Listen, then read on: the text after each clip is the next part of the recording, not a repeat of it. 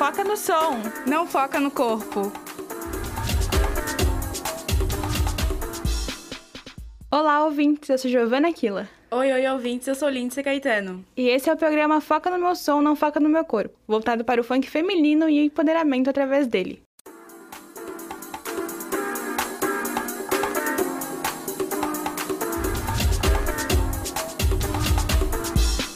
Começarmos, vamos contextualizar os nossos ouvintes. Você provavelmente conhece Tati Quebra Barraco, MC Katia Fiel, MC Carol, Gaiola das Popozudas e por aí vai, né? E você sabe o que todas essas figuras femininas têm em comum? A luta por respeito, igualdade e visibilidade, no meio desse gênero criminalizado, historicamente, e mega machista. Isso aí, Lindsay. Letras como 100% feminista da MC Carol e Carol com K gritam por respeito e empoderamento feminino, apesar daqueles que vivem uma bolha achar que não passa de uma mulher sendo vulgar. Sim, nos bailes que eu ia tocava bastante, mas sempre com bastante preconceito por ser mulheres e era um campo que era mais masculino, mas sempre tocou e a gente gostou bastante de dançar. É o poder da mulher também mostrando no funk aquela sua sensualidade, um ritmo na qual geralmente eram sempre homens cantando. É o poder da mulher. O funk é a voz das periferias, porém seus representantes são em maioria homens. As mulheres precisam lutar muito mais que eles para alcançar os seus espaços. Porém, quando alcançam, usam seus sucessos para empoderar e representar ainda mais as mulheres. Mas calma, vamos voltar uns anos atrás para te explicar como e quais mulheres foram pioneiras nesse meio. O funk começou na década de 70, com batidas bem diferentes das que conhecemos hoje em dia. O ritmo teve a origem do soul music e black music. Além dos gêneros citados, o rap foi uma grande influência. Ele chegou nos anos 90, com músicas sobre o dia a dia das comunidades, relatos de violência, crimes e sofrimento. Bem parecido com o funk consciente, que busca levar a realidade das periferias para as canções. E a ilusão com a sensação de ser mais poderoso.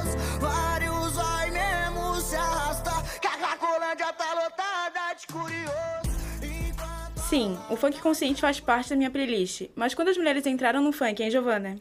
Apenas no final dos anos 90, acredita? A primeira representante feminina foi a Tati Quebra-Barraco. Artista negra e carioca trazia em suas músicas o cotidiano de uma mulher pobre, negra e periférica.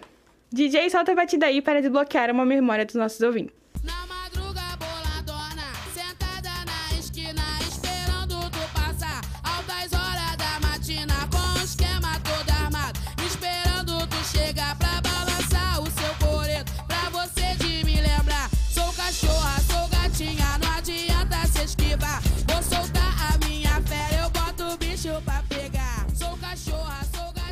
Boladona, boladona.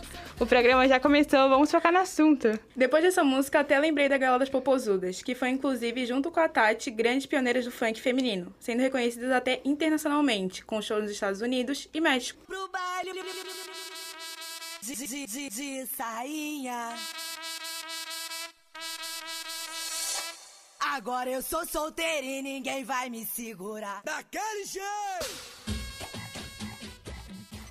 Além disso, funkeiras trouxeram a discussão de que as mulheres precisam ser respeitadas, sejam elas santas ou não. O funk feminino, nos anos 2000, era visto como inapropriado e vulgar, por exaltar a beleza e desejos femininos sem medo do julgamento. Mas hoje em dia, músicas como. Cai de boca no meu.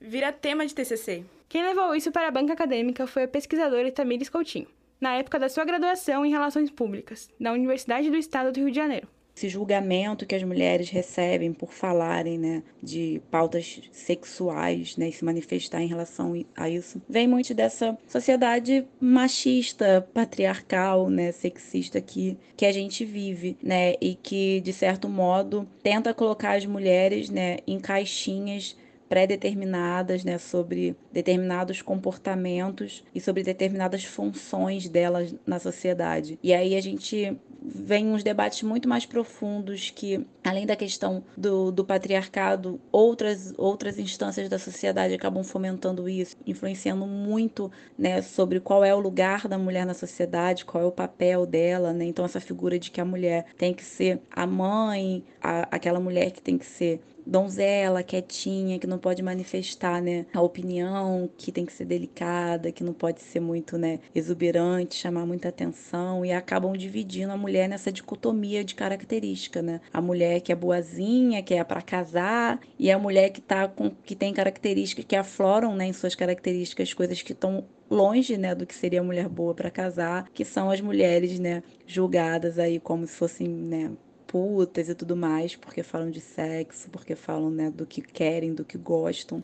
O objetivo da nascida e criada em Niterói, região metropolitana do Rio, era propor o debate do funk como empoderamento feminino. O objetivo era justamente romper com com esse senso comum, né, de que quando a gente fala de funk, e principalmente mulheres no funk, é, as pessoas no senso comum associarem sempre a questão da objetificação, a questão somente da sexualidade. Então eu quis mostrar com o trabalho que a manifestação das mulheres no funk é muito além da pauta da sexualidade. Elas estão ali falando de outras temáticas importantes para o ser mulher na sociedade também. O trabalho de conclusão de curso de Tamires repercutiu na internet. Ela sofreu diversos ataques e até participou de matérias nacionais sobre o assunto.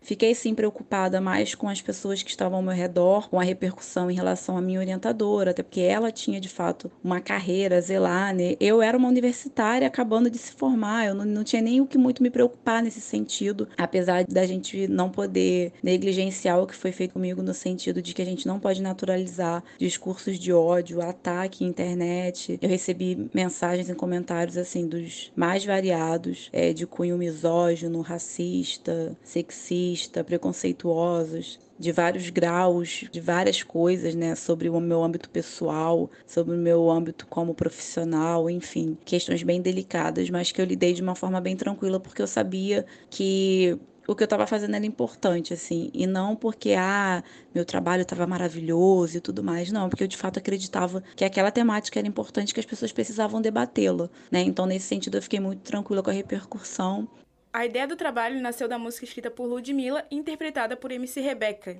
Cai de boca no meu o ímpeto, né, para fazer o trabalho foi a música Cai de Boca, né, da Rebeca, que tem composição da Ludmilla. Então essa é, essa foi a principal assim motivação. E comecei a fazer de fato o estudo, aí a gente começa a buscar referências de fato tem sobre o tema, que falem de funk, que falem de empoderamento.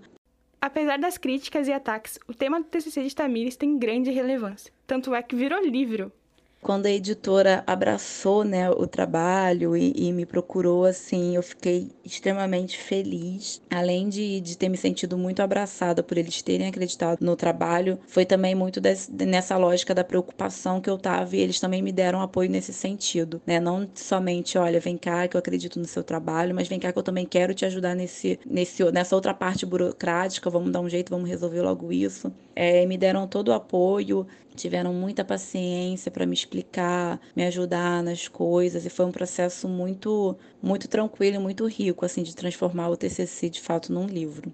Eu já quero comprar. Como o Tamires comentou, existem muitas mulheres que estudam funk, como a pesquisadora e escritora Juliana Bragança. A Juliana estuda o funk desde 2010 e lançou o livro A Criminalização do Funk Carioca nas páginas do Jornal do Brasil. Meu interesse pelo tema ele se deu no primeiro momento em relação à postura das mulheres no movimento, mas quando eu comecei a me aprofundar sobre o assunto funk, sobre essa temática, sobre os debates que já vinham sendo construídos, eu me encantei com a questão da criminalização. Eu senti uma necessidade muito forte, né, de tratar desse tema que ainda estava é, em vigor naquele momento de uma forma assim muito aberta, muito escancarada, sabe? E aí foi nesse, nesse período, em 2010, que teve o processo de pacificação estava acontecendo, os ataques ao funk estavam sendo muito fortes. Para a pesquisadora, é muito importante mulheres de dentro do funk pesquisarem sobre o gênero. Ter mulheres nesse espaço de poder, ter mulheres negras nesses espaços de poder, é, discutindo em primeira pessoa, né, falando do movimento de dentro do movimento. Eu não sou alheia ao funk, eu não sou alguém que achou bonito e resolveu estudar o movimento, que se apaixonou pelo movimento em um determinado momento da vida. Eu nasci dentro do funk. Tamires nasceu dentro do funk. Fernanda Corre Rua nasceu dentro do funk. Thaisa Machado nasceu dentro do funk. Ludmila Gonçalves nasceu dentro do funk. e diversas outras, né? A gente está fazendo diferença por conta disso, porque nós somos mulheres negras de dentro do movimento funk, falando sobre o movimento funk. É uma visão completamente diferente, né? E eu acho isso uma importância extrema. A gente tem sim ocupado espaços de poder, espaços de debate, espaços de discussão fazendo com que nossas vozes sejam de fato ouvidas, né? Fazendo com que nossos argumentos, nossas reivindicações sejam ouvidas e que sejam atendidas. Então é primordial que a gente esteja aí fazendo parte dessa, desse processo. Para Juliana, o racismo estrutural está diretamente ligado à marginalização do funk. Que para o funk ser reconhecido de fato, a gente tem uma, uma estrutura a gente precisa falar sobre racismo estrutural para a gente poder falar sobre o funk, sobre a criminalização do funk, né? Então, assim como as outras expressões culturais negras, de origem africana, precisa combater esse racismo estrutural. Então, por mais que a gente conheça, por mais que a gente consiga esse reconhecimento por parte do poder público, eu sinceramente acho que a nossa cultura como um todo, a cultura negra como um todo, ela só vai ter o respeito, o reconhecimento devido quando a gente conseguir combater o racismo. E isso não vai ser eu, não vai ser você, não vai ser a nossa geração que vai fazer. Se a gente está falando de uma estrutura, a gente está falando de muitos anos, né?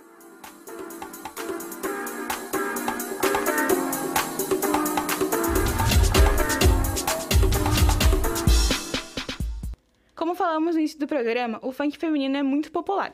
Quem dera se essa popularidade fosse vista apenas como algo positivo e não sinônimo de libertinagem, por ser feito em sua maioria por mulheres negras, pobres e periféricas. Graças a todas as cantoras que citamos e as várias outras que estão lutando pelo seu espaço e já lutaram, todas nós temos mais independência para decidir o que queremos e mais ainda o que não queremos, seja nossos relacionamentos amorosos até no ambiente de trabalho. O funk é uma potência que impulsiona e dá ânimo para a luta feminina, em todos os aspectos. E o funk delas continue crescendo ainda mais e ocupe todos os lugares, sem abuso, sexualização, apenas focando no som e não no corpo.